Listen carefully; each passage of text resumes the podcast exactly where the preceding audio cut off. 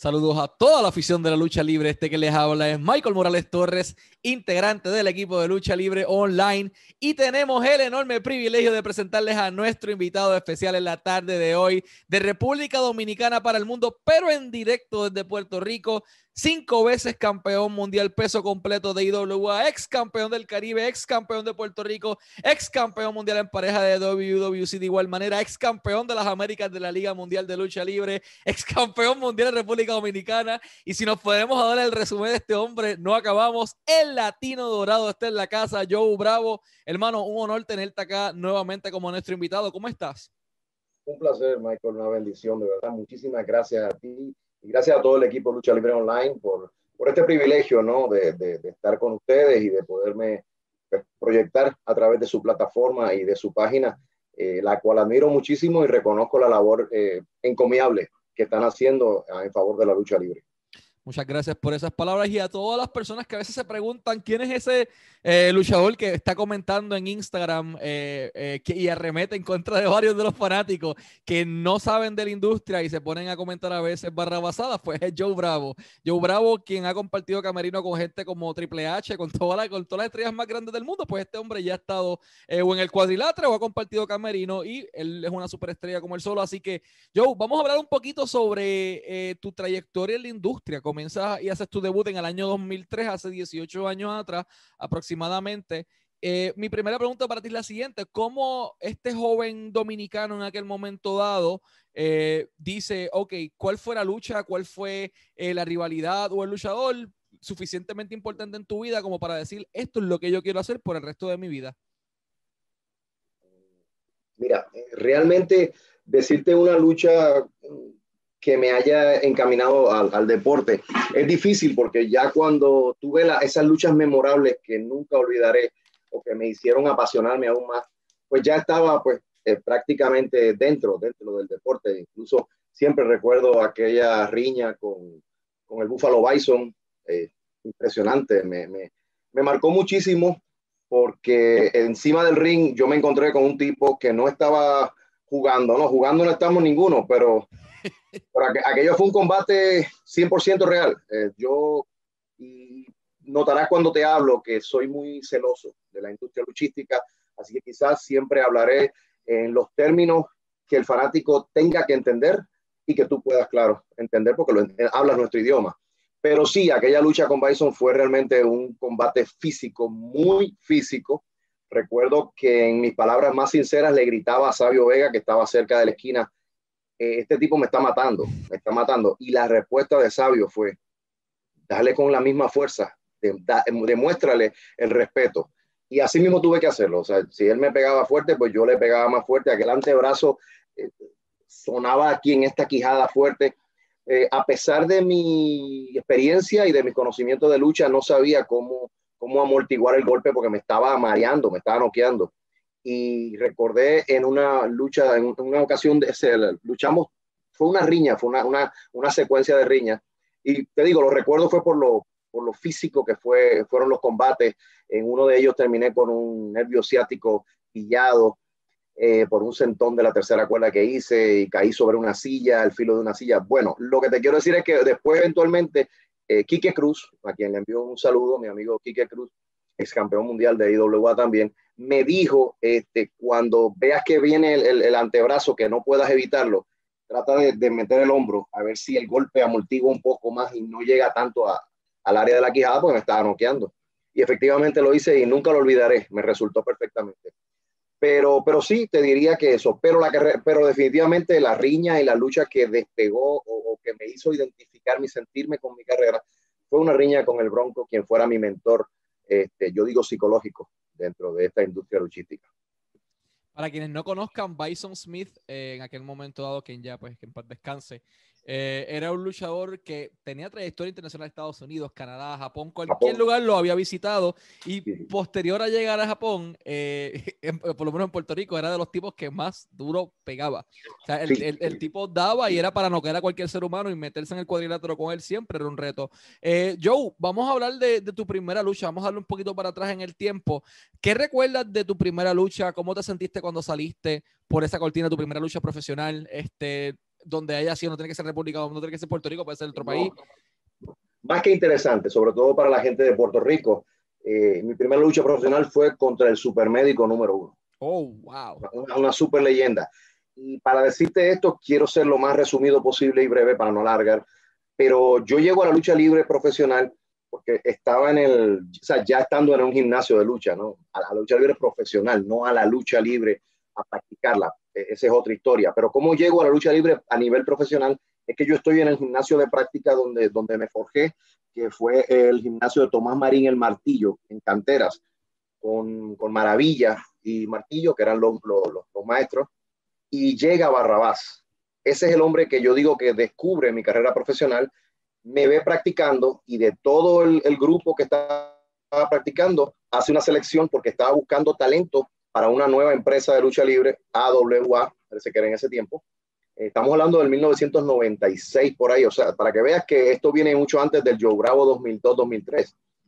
Eh, entonces, el, Barrabás es quien me, me identifica, quizás por el físico, un muchacho de unos 22, 20 y tantos años, joven, eh, sumamente joven eh, y, corpulento, unas 230 libras de peso compacto, porque mi modelo a seguir en la lucha libre fue eh, para, para, ser luchador, no, no mi primer ídolo. Mi primer ídolo luchístico de WWE fue Rick Martel, pero mi primer modelo de luchador fue el British Bulldog Davey Boy Smith. Yo quería parecerme al British Bulldog, sí, yo quería, y con unos 20 tantos, 22, 23, 24 años, compacto, con 230 libras de peso, yo realmente eh, parecía un bulldog latino, no con la corte de la definición del bulldog, pero bueno, era mi, mi, aspiración. Entonces, cuando Barrabás me ve, inmediatamente le dice a Martillo y a Maravilla, ese muchacho, ese muchachito está listo para, para, para subir a profesional. Entonces, Maravilla lo piensa, Martillo le dice, dale la oportunidad, llévatelo. Entonces, en la cancha Emilio Heike de Humacao se estaban haciendo las primeras grabaciones de aquella empresa y cuando yo llego, Recuerdo que no tenía ni botas y me las prestó un compañero, unas botas negras, a papá, me las puse y, entonces este, debuté frente al supermédico número uno. Una experiencia increíble. Cuando bajé del camerino y llegué al, cuadrilátero, todo el mundo me felicitó. Excelente lucha, excelente desarrollo.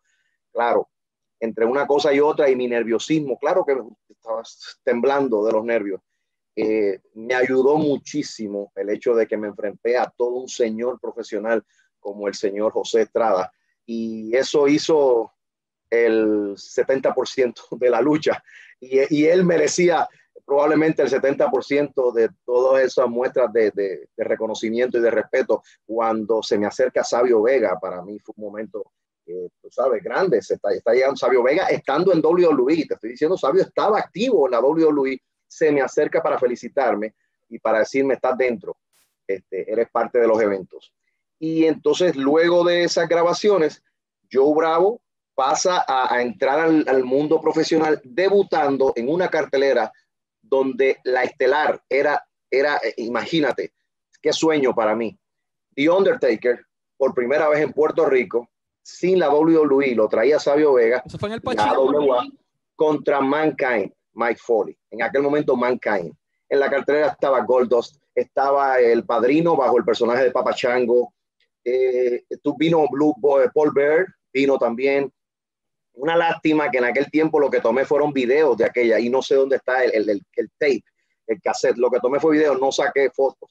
Eventualmente vinieron tres, tres eventos más de la misma empresa que trajeron a Triple H, donde tengo fotos.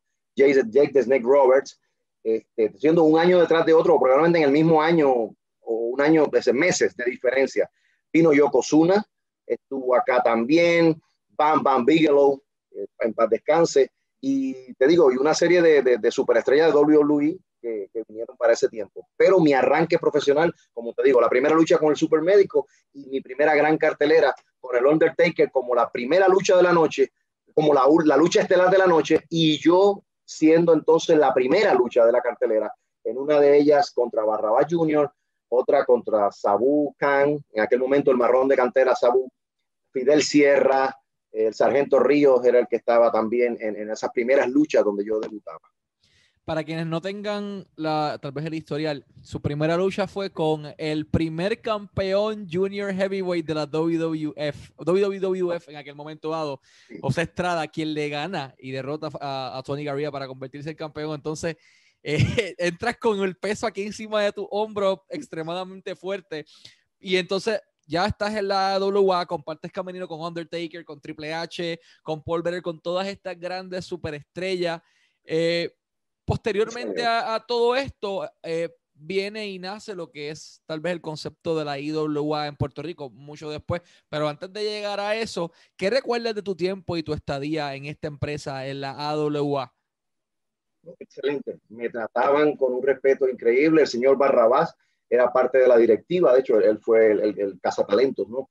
Incluso recuerdo que me preguntó a mí como, pues, como haciendo una especie de encuesta, ¿qué luchador tú crees que debería venir a Puerto Rico para crear un impacto grande? Y yo recuerdo que mencioné a Undertaker, en aquel momento le mencioné a Razor Ramón, que estaba muy pegado, y nada, este, pero, pero sí, el trato de la empresa fue, pero mira, te digo, me trataron como si hubiera sido un, profesional de años.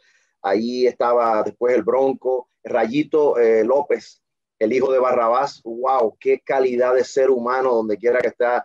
que esté Rayito, de verdad, eh, un abrazo grande para ti y mucho, y, recíproco el respeto que recibí de ti en aquella empresa. Me pagaron buenísimo, buenísimo, eh, una cifra que no por ética, no voy a, no voy a hablar aquí de, de, dinero y de sueldos, pero me pagaron como, como, se, como, como luchador profesional de, de, de primera clase. De verdad, aquella empresa este, se dio un lujazo con nosotros y, nos trató a todos sumamente bien. Algunos salieron, siguieron siendo profesionales. La mayoría de los jóvenes que tenían de mi generación, ninguno este, continuó la carrera luchística, lamentablemente, porque había gente talentosísima allí.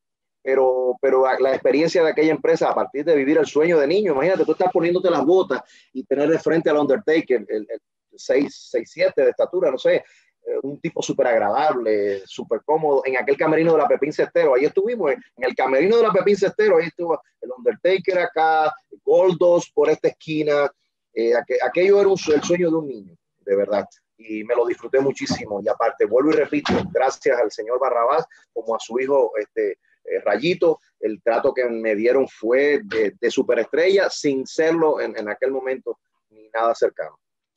Eh, ¿Qué ocurrió con la AWA? ¿Por qué la empresa dejó de existir si estaba tan pegada y tenía tantas conexiones?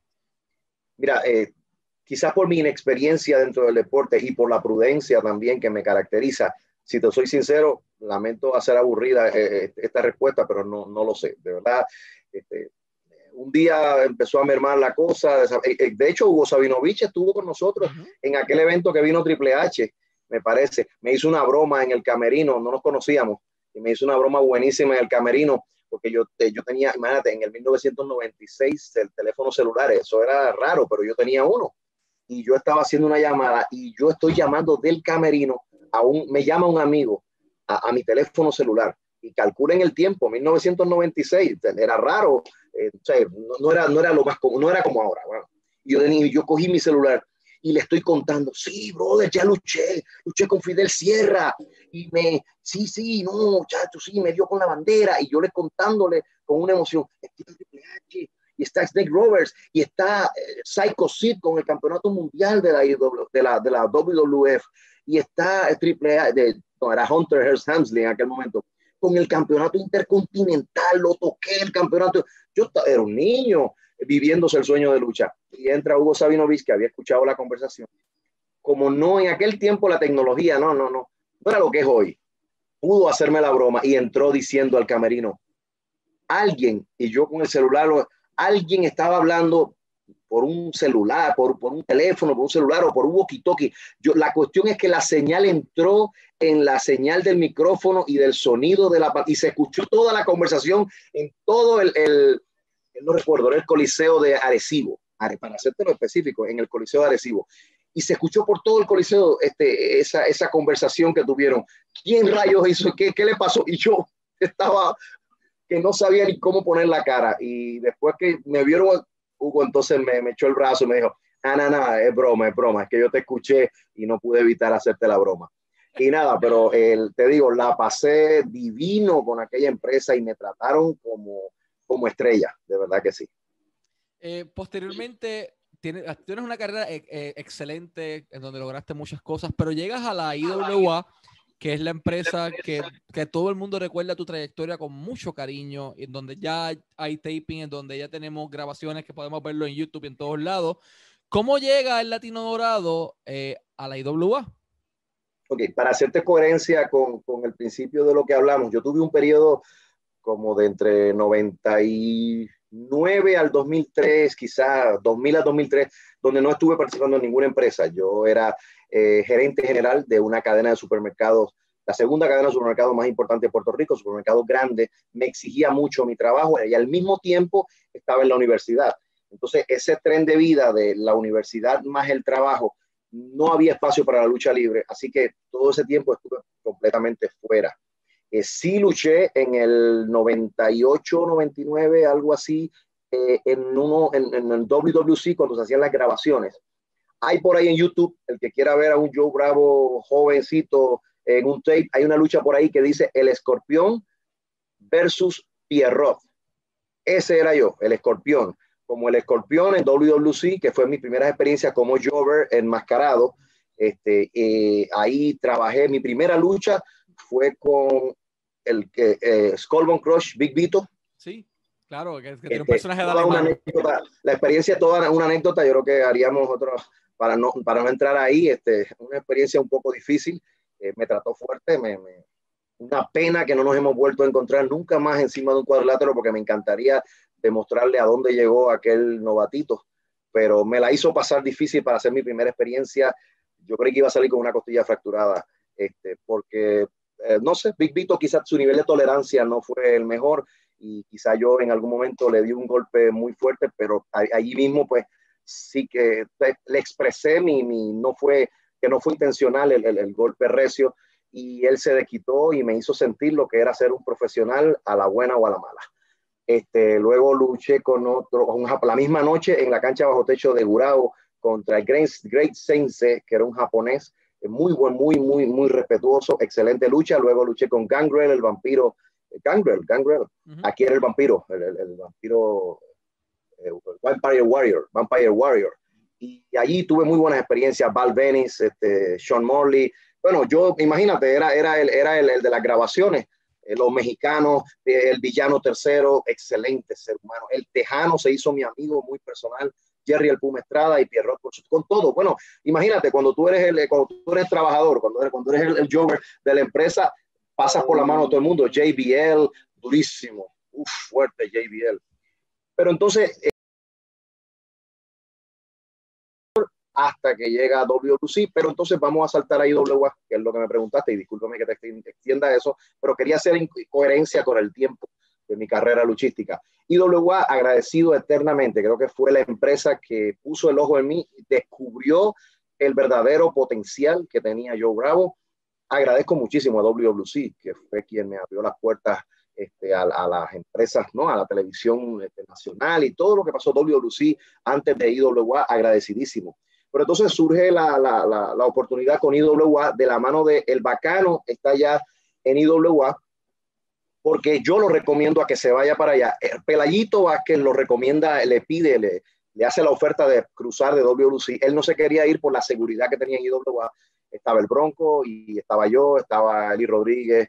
Pues él, él, no se quería ir, pero entonces me consulta a mí y como amigo sincero le digo, ¿tú sabes qué, brother? Al bacano, ¿tú sabes qué, brother? Tú eres mejor que yo. Puede que yo tenga la pinta y puede que tenga el físico, pero tú eres mejor que yo en el ring. Tú tienes la habilidad, tienes la rapidez, tienes la, el cerebro, tienes la agresividad. Tú puedes hacerla y en WLC realmente no, te están, no, no hay nada para ti. Y si una empresa te está dando una oportunidad es porque quiere hacer algo contigo. Efectivamente, él se va y al poco tiempo le comenta al Invader y a IWA que, que, lo que, puede, que él puede convencerme de que salte. Yo no quería irme a WLC, lo mismo. La seguridad, ya el, mejor malo conocido que bueno por conocer, no estoy diciendo que era malo, es un decir. No me quiero ir de WLC, pero entonces este, llega un punto de mi carrera en que me siento completamente estancado, luego de aquel fatídico eh, desenlace del, del, del, del, ángulo, perdón, de la riña, este, no uso esa palabra nunca, fuera de los camerinos. Eh, de, aquella riña con el Bronco, que fue la que me dio la exposición, eh, muy buena, muy buena, este, muy buena eh, consecuencia de, de, de, sucesos con el Bronco, que me llevó, oye, en mi primera lucha estelar con el Bronco, yo, yo no, yo no, se llenó la, el Coliseo Pedrín Zorrilla, y el que quiera hacer historia que lo verifique y que, busque los datos, se llenó a capacidad, a capacidad total el Pedrín Zorrilla de Atorrey y, y la lucha estelar era Joe Bravo contra el Bronco, retiro contra retiro.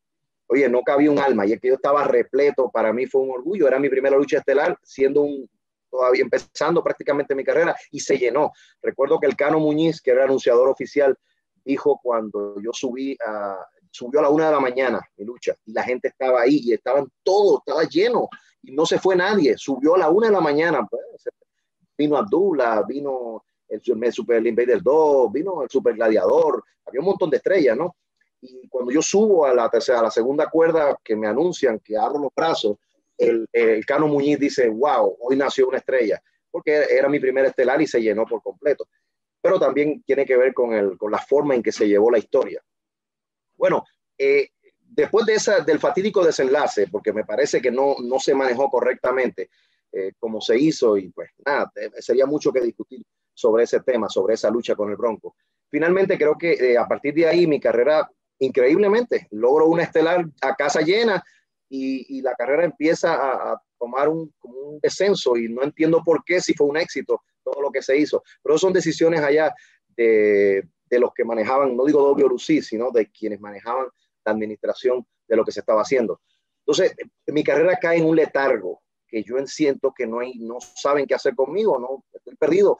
Después de haber sido campeón mundial en parejas en unas dos, tres ocasiones con el, con el Vengador Boricua, y haber hecho cositas, este, pues no, mi carrera se queda en el estanque y, entonces cuando IWA me está haciendo la oferta, yo no me quería ir porque pues siendo a ser fiel y, leal a los que me dieron la oportunidad y no, no decidía, pero finalmente me convencieron ante darme cuenta que no, recuerdo que Miguel Pérez habló con Víctor Llovica y le digo, mira, estoy se lo encontró no sé dónde, no sé cómo fue, pero él me contó que, que, le dijo, mira, tengo interés en un muchacho que es de los tuyos es Joe Bravo. Y Víctor Jovica le dijo, de verdad que yo no sé, no, no, no estoy haciendo nada, no estamos haciendo nada con él, no sé, no hay problema. Ah, no hay problema, mira, Bravo. Eh, debuto en IWA, excelente. Eh, el, creo que, oye, me puedo meter en lío con lo que te voy a decir. Tú sabes que está el decir de que la Universidad de la Lucha Libre, WLC. WLC. Sí, bueno, yo lo he catalogado, eh, WLC en la escuela básica de la lucha libre en Puerto Rico y en aquel momento, en aquel momento porque le doy el, le doy la confianza, ¿no? Le doy el, el beneficio de la, de, la, de la, confianza a WLC por lo que mucho que se ha superado. Pero en aquel momento, este IWA era como pasar de, la base del alma mater escuela a la universidad. Cuando yo llego a IWA, que veo el nivel de organización, había que llegar súper temprano porque todo el mundo tenía que estar enfilado a lo mismo. Oye, aquello era una disciplina y WA, era otra cosa, hermano, era otra cosa. Eh, tú llegabas allí, había un cartelón en, las paredes, de más de una pared, había un cartelón lucha por lucha, tiempo aproximado de lucha, este, quién es el árbitro que le corresponde. y bueno, una, una, organización impresionante. La cantidad de, de, de viñetos, de, cortos que había que grabar antes de las luchas, todo, todo. Oye, aquello, aquello era un nivel de profesionalismo que yo decía, wow, esta es la WWE de Puerto Rico y del Caribe. Y bueno, finalmente nada, excelente corrida en, en, en IWA. Eh, llegando, me convertí en el primer campeón de la, de la Copa José Miguel Pérez en su primera edición. Excelente experiencia. Eh, el, último, el último hombre en sacar fue a Mr. Big, precisamente, el actual campeón, y, y, de quien estoy sin duda desde detrás, porque somos luchadores y, y siempre estamos buscando más, así que Mr. Big, brilla ese campeonato que yo ya, eh, yo ya sé cómo me queda y sé cómo me asienta en la cintura, este, y créeme que lo quiero de vuelta. Este, y, entonces, y todos los que vengan. Pues entonces, este, nada, eh, IWA, una chulería, este, eh, una, una, experiencia increíble. Luego mi carrera en IWA, ya como técnico, que siempre había sido hasta ese momento, empieza a caer, en, volvemos, en un pequeño letargo, y es cuando me reúno con Jack Moody Meléndez, quien acababa de llegar nuevo o sea, de vuelta a IWA después de mucho tiempo fuera. Y es precisamente bajo la dirección de Moody Meléndez que yo caigo en ese letargo, porque Moody no me, no me conocía y al no conocerme, no tenía mucho que, planificar conmigo. No me conocía y pues simplemente no me trabajaba, no, no, me, no me ubicaba en luchas importantes ni, ni hacía nada conmigo. Yo me sentía relegado y un día lo senté en la cancha de Yabucoa. Ven acá, por favor, siéntate acá. Este, yo sé que tú no me conoces, pero yo, yo he hecho mis cositas, tú sabes, yo, y yo te quiero pedir una, yo te quiero pedir algo, dame una oportunidad, este, ponme lo que tú quieras, vamos, vamos, planifica lo que tú quieras, si no te resulto, tranquilo, yo pues lo dejamos aquí, y no, pues yo no voy a perder mi tiempo, ya, ya he hecho mucho para, para llegar hasta aquí y perder el tiempo. Entonces Moody me dice, me alegra tu, me gusta tu honestidad y me gusta tu seriedad, yo te voy a dar la oportunidad, vamos a hacer algo diferente. ¿Tú te, ¿Qué te parecería ser rudo? Bueno, me lo han planteado muchas veces. Una vez Rey González me sentó en la cancha, en el, en el parque de pelota de San Lorenzo, me sentó ahí y me dijo, Rey González, me bravo, siéntate aquí. ¿Por qué no, no te gustaría un cambio a rudo? Y yo le dije, no, jamás, no, yo, soy cristiano, yo no, rudo no, le tengo, este, yo era, yo tenía un negocio, un gimnasio, yo tengo que atender público, aparte de eso, o sea, yo siempre he sido ejecutivo, siempre he trabajado con gente, gerente, siempre he trabajado e interactuado con gente. Este, de hecho, quizás por eso estudié psicología más adelante, ya, ya más tarde, eh, siendo profesional. le digo, no, no, yo, yo lidio con gente, yo no puedo ser rudo. como Rey González me había dicho, bravo, yo también tenía esa duda. Inténtalo, tú, tú, tienes lo necesario. Mira, el físico lo tiene, el, el, el, el, léxico lo tiene, o sea, sabes hablar, te expresas bien, tú tienes el porte, tú puedes ser un buen rudo. yo, no, no, Rey, no, no me pongas en esa situación. Incluso me dijo, incluso este, eres bilingüe, full eh, tienes todo, lo tienes todo. Eh, un poco de experiencia en el ring, un poco de habilidad. Eso se desarrolla luchando. Cada día vas a aprender algo nuevo, inténtalo. Pero en ese momento no le hice caso a Rey y no lo quise hacer. Cuando Moody me pone contra la espada y la pared, porque me dice, bueno, si quieres que hagamos algo contigo, hay que hacer algo diferente, transformarte. Yo acepto. Entonces le digo, bueno, pues dale, yo, dale, yo me tiro. Y recuerdo que me metía en la esquina más profunda de los camerinos con esta, o sea, una toalla como esta, a tratar de meterme en la cabeza que yo ya no era el Joe Bravo eh, técnico, eh, noble, eh, tú sabes, tenía que meterme en la cabeza que entonces creé un perfil de qué puedo hacer para, para hacer un, rudo de acuerdo a mi, a, mi, a mi personalidad. Entonces creé un perfil y empecé a dibujar, digo yo mentalmente, yo soy extranjero, yo soy extranjero, yo soy dominicano, dominicano, o sea, mi vida Puerto Rico porque siempre he vivido aquí, porque aquí estudié, porque conozco Puerto Rico y su historia, su cultura, su idiosincrasia mejor que los puertorriqueños. Este, ya estoy entrando en Yo Este, y, y yo dije, si yo soy extranjero, yo tengo una herramienta. Yo puedo decirle a la gente lo que me dé la gana porque me vengo en propiedad en propiedad de decírselo porque soy extranjero, no tengo que, no tengo que ser, eh, yo soy boricua, eh, para que tú lo sepas, Puerto Rico es mi tierra, nada, ninguna tierra como mi borín, que no hay navidades como la de Puerto Rico. Yo no tengo que decirle eso a la gente porque, porque, porque tengo el derecho de decir que, que no lo es, que, que no es así. Ah, bueno, y luego dije, yo tengo un físico depurado porque soy disciplinado. el, promedio de los luchadores puertorriqueños no tiene el físico y si lo tienen, lo varían. Hay luchadores puertorriqueños y que se sienta aludido, pues, mis bendiciones. Hay luchadores puertorriqueños que se ven bien en un momento dado, otros cuando tienen un campeonato, es que se ven, uh, están duros. Cuando pierden el campeonato se desmotivan y yo estoy todo el año en forma, yo estoy todo porque es parte de mi vida antes de ser luchador, siempre he sido atleta, fui judoka, fui boxeador, este, lucha libre amateur. Entonces, siempre he estado en los deportes, siempre he estado en forma gracias a Dios. Entonces, eh, yo decía, yo tengo el físico, yo sé que yo sé hablar, yo sé que sé articular, yo, sé que sé hablar, hablo bien, hago buenas promos. Yo lo tengo, yo tengo el, el, rudo perfecto. Y es tanto así, y aquí viene una bomba, es tanto así que el perfil del personaje que yo desarrollé y diseñé para Joe Bravo, WWE después lo hizo millonario y lo convirtió en campeón mundial muchas veces, porque no hay ninguna duda que Alberto del Río es una versión este, de WWE de alto presupuesto del latino de Joe Bravo y yo te lo puedo ir diciendo línea por línea. Del Río es extranjero. otra cosa, yo no soy el típico dominicano. Yo ni hablo como dominicano, ni tengo el acento, ni tengo el dialecto, ni tengo las palabras. Yo no soy el típico dominicano que el puertorriqueño porque estamos en el mercado de Puerto Rico, que el puertorriqueño identifica. Cuando el puertorriqueño ve un tipo, ese es dominicano, yo Bravo no, yo Bravo es intelectual, el, el, el, estereotipo del dominicano es ignorante, no decir bruto, no, desconocedor. Un tipo que no, pues, no tiene mucha cultura, no tiene mucha educación, y eso pasa porque muchos de los que emigran no lo son, porque los que se quedan allá sí son intelectuales y sí pueden parecerse a yo Bravo, pero la, la, mayoría del emigrante en todos los países pues, tiende a ser gente que no tiene oportunidades ni de educación, ni de trabajo, ni de, ni de, ni de fuente de cultura en su propio país y tienden a emigrar. Pues, bueno, yo no soy el típico dominicano, Alberto de Río no es el típico puertorriqueño, él no para nada es el, el, el típico mexicano, quiero decir, no lo es para nada. Del Río es un tipo limpio, siempre está peinado. Eso sí yo quisiera saber cómo lo hace, hermano. Está peinado toda la lucha, yo no puedo, yo me peino antes de la lucha. Yo recuerdo que Rey González cuando sonaba mi música yo no salía, decía, se tiene que estar peinando. Este, y yo, yo voy, yo para mis luchas me peino, me aceito, me preparo, caliento, yo salgo por esa cortina impecable. Oye, y es parte de mí.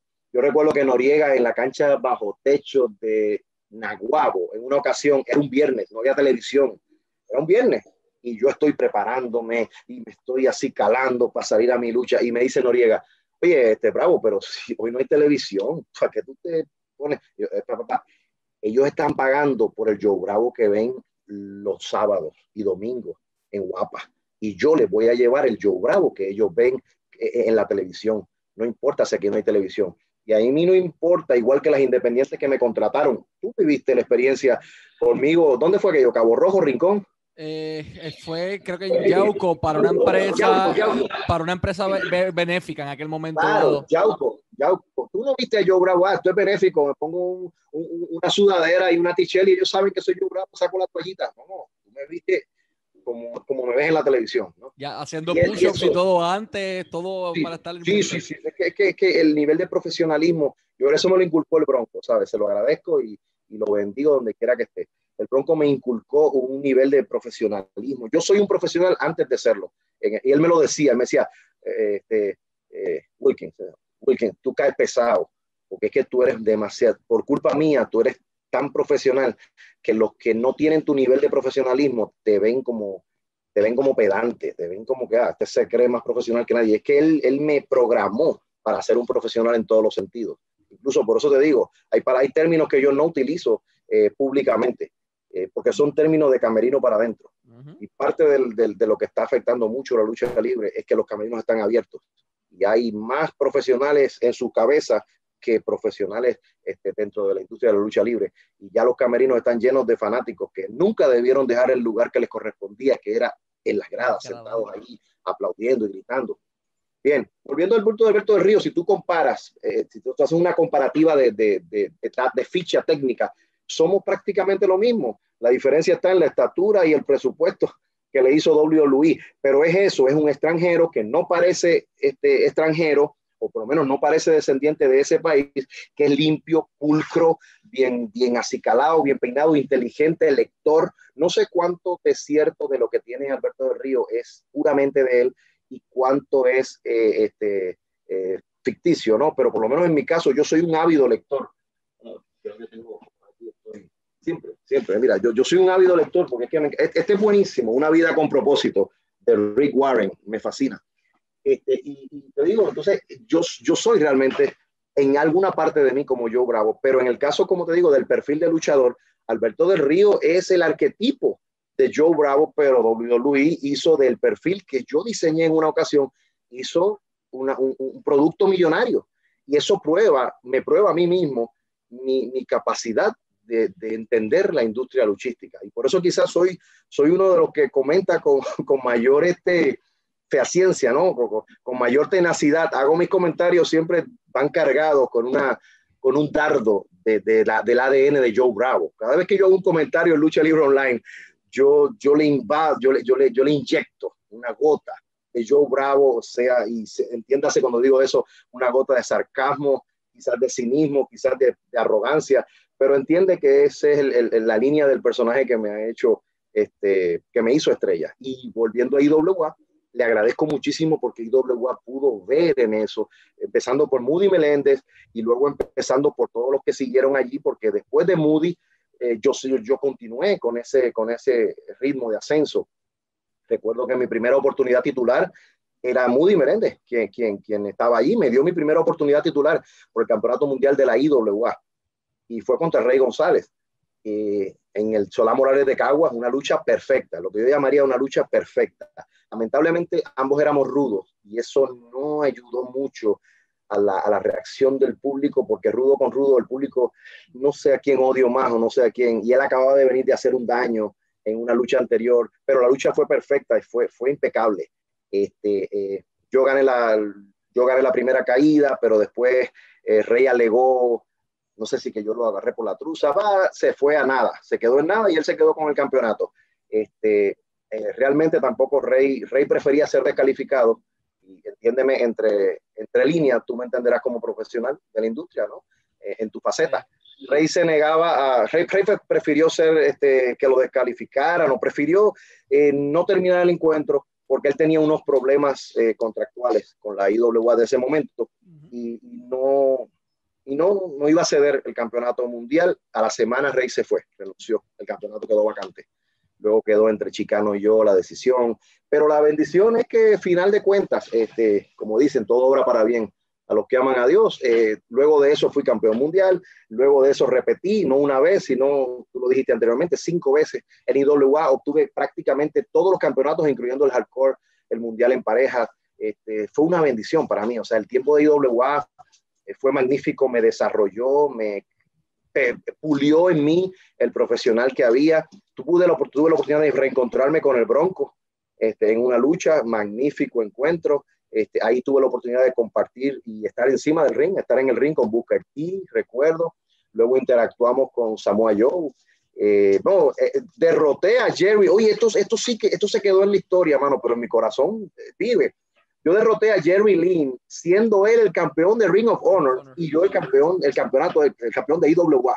Era campeón con campeón, porque Luke Williams en aquel momento trabajaba para Ring of Honor y trajo a Jerry Lynn a Puerto Rico y la lucha estelar era Jerry Lynn con el campeonato de Ring of Honor con Joe Bravo con el campeonato de la IWA y fue una, dos y tres, ¿sabes? DDT, una, dos y tres.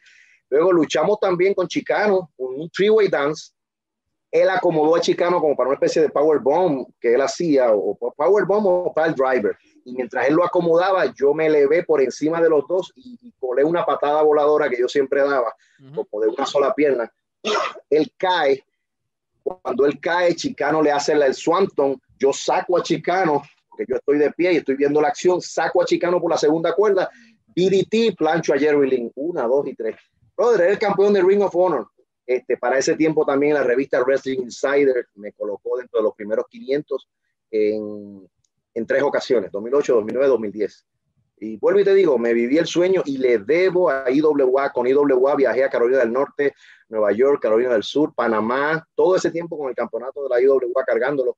Y la bendición de haber sido el primer campeón intercontinental y mundial al mismo tiempo. El primer luchador que tuvo ambos campeonatos fui yo, siendo campeón intercontinental, creo que lo vencí al Diabólico y el mundial a Miguelito Pérez teniendo y tuve los dos campeonatos. Una bendición de verdad y WA fue valor. Y la única empresa, bueno, la empresa que más, no digo la única, ¿no? Fue la que más supo explotar eh, ese potencial y ese talento que yo tuve como luchador. Joe, simplemente una carrera increíble. Y yo te diría, que vamos a continuar, pero no, vamos a dejar la gente enganchada. Yo sé que la gente está todavía en estos momentos deseoso de saber qué ocurrió con Joe Bravo posterior a esa conquista, cómo llega el cinturón a la cintura de Joe Bravo, cómo llega Joe Bravo posteriormente a la WWE, cómo Joe Bravo llega otra, vez entonces a República Dominicana a luchar, cómo este caballero conquista el título por cinco veces. Hay tanta historia pero vamos a hacerlos esperar un ratito. Así que eh, entiendo que la semana que viene van a tener la oportunidad de ver eh, otra historia de, de Joe Bravo posterior a, su llegada a la IWA. Vamos a hablar de varias cositas, pero no quiero anticiparme mucho, Joe. Antes de irnos, primero que todo, un verdadero honor, un caballero como siempre, eh, dentro y fuera del cuadrilátero. Un honor tenerte como, parte de nuestros invitados en la tarde de hoy. Eh, siempre deseándote el mayor de los éxitos. Antes de irnos, dos cosas. ¿Dónde los fanáticos te pueden conseguir en las redes sociales? Y quiero que le muestre a los fanáticos en la condición física en la que está Joe Bravo en este momento, porque cuando todo el mundo está comiendo chitos en la pandemia, Joe Bravo está entrenando y entrenando CrossFit, Joe Bravo está en la mejor condición física de su vida. me, acaban de humillar, me acaban de humillar. Está bien, yo me voy. queda, queda, queda algo, queda, queda todavía ahí. Dicen que la última milla es la que se recorre con mayor intensidad y para los que son este, eh, trabajan y son empleadores como yo, la, la los últimos minutos antes de que suene el ponchador son los más activos o los más productivos pudieran ser.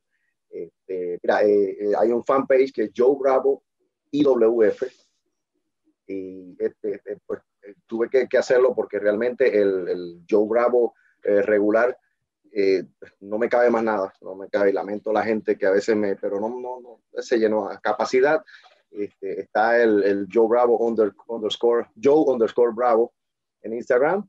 Y nada, me, me, pueden este, buscar ahí en confianza y podemos interactuar también. De verdad, yo soy muy, muy abierto y gracias a Dios tengo el tiempo para hacerlo. Este, tengo cierta libertad, ¿no? De poder hacerlo. Eh, tiendo a ser muy honesto y a veces crudo. Creo que Joe Bravo, el, el, el, la personalidad que Joe Bravo se, se, se ha metido eh, de alguna forma dentro de mí. Eh, dicen, que a, dicen que a Macho Man le pasó algo así y a Stone Cold dicen que, que también lo absorbió. El, ¿no?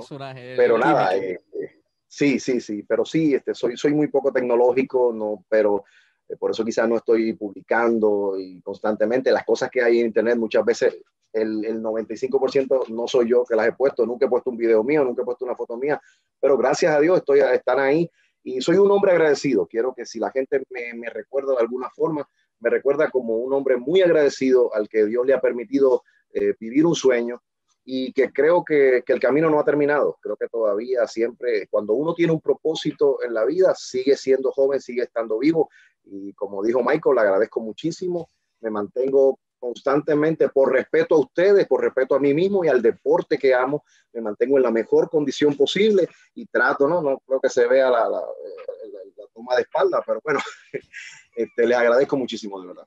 Y gracias a ti, no sabes el honor y la satisfacción que me da, el privilegio en el que me has puesto, porque he seguido tu carrera, tú sabes que nos conocemos hace unos años y he seguido tu trayectoria eh, con mucho respeto, y, he visto y sé, tengo, tengo fe de que has entrevistado a, a todo lo mejor, la crema y nata de la lucha libre y, de los deportes de contacto y de verdad yo en eso pues te la, o sea, no puedo imaginar a lo, que has, a, a lo mucho que has llegado. Me, me, ha sorprendido muchísimo porque como te digo, te conozco y te he visto y he visto, te he visto emerger dentro de esta industria y, y, hacerte notar y hacerte crecer. Este, y te agradezco que seas parte de esto y agradezco muchísimo este momento de exposición que me has dado. De verdad que sí. Al Yo contrario, gracias por tus palabras, pero gracias a ti, eh, porque Lucha Libre Online eh, tenemos, sí, vamos a decirlo así, la casa de los talentos a más. Y Joe Bravo es un talento a más de Puerto Rico, de República Dominicana y del mundo entero. Así que el honor ha sido mío nuevamente, Joe. Siempre deseándote el mayor de los éxitos y a todos los fanáticos. Joe Bravo IWF en el fanpage, Joe underscore Bravo en Instagram. Y vayan a YouTube, échenle un ojo a las luchas que hay ahí, que créanme, hay un montón. Así que Joe, un verdadero honor tenerte como nuestro invitado. Siempre el mayor de los éxitos y nos vemos la semana que viene. Si Dios quiere. Muchas bendiciones. Amén. Igual usted. Por las buenas o por las malas.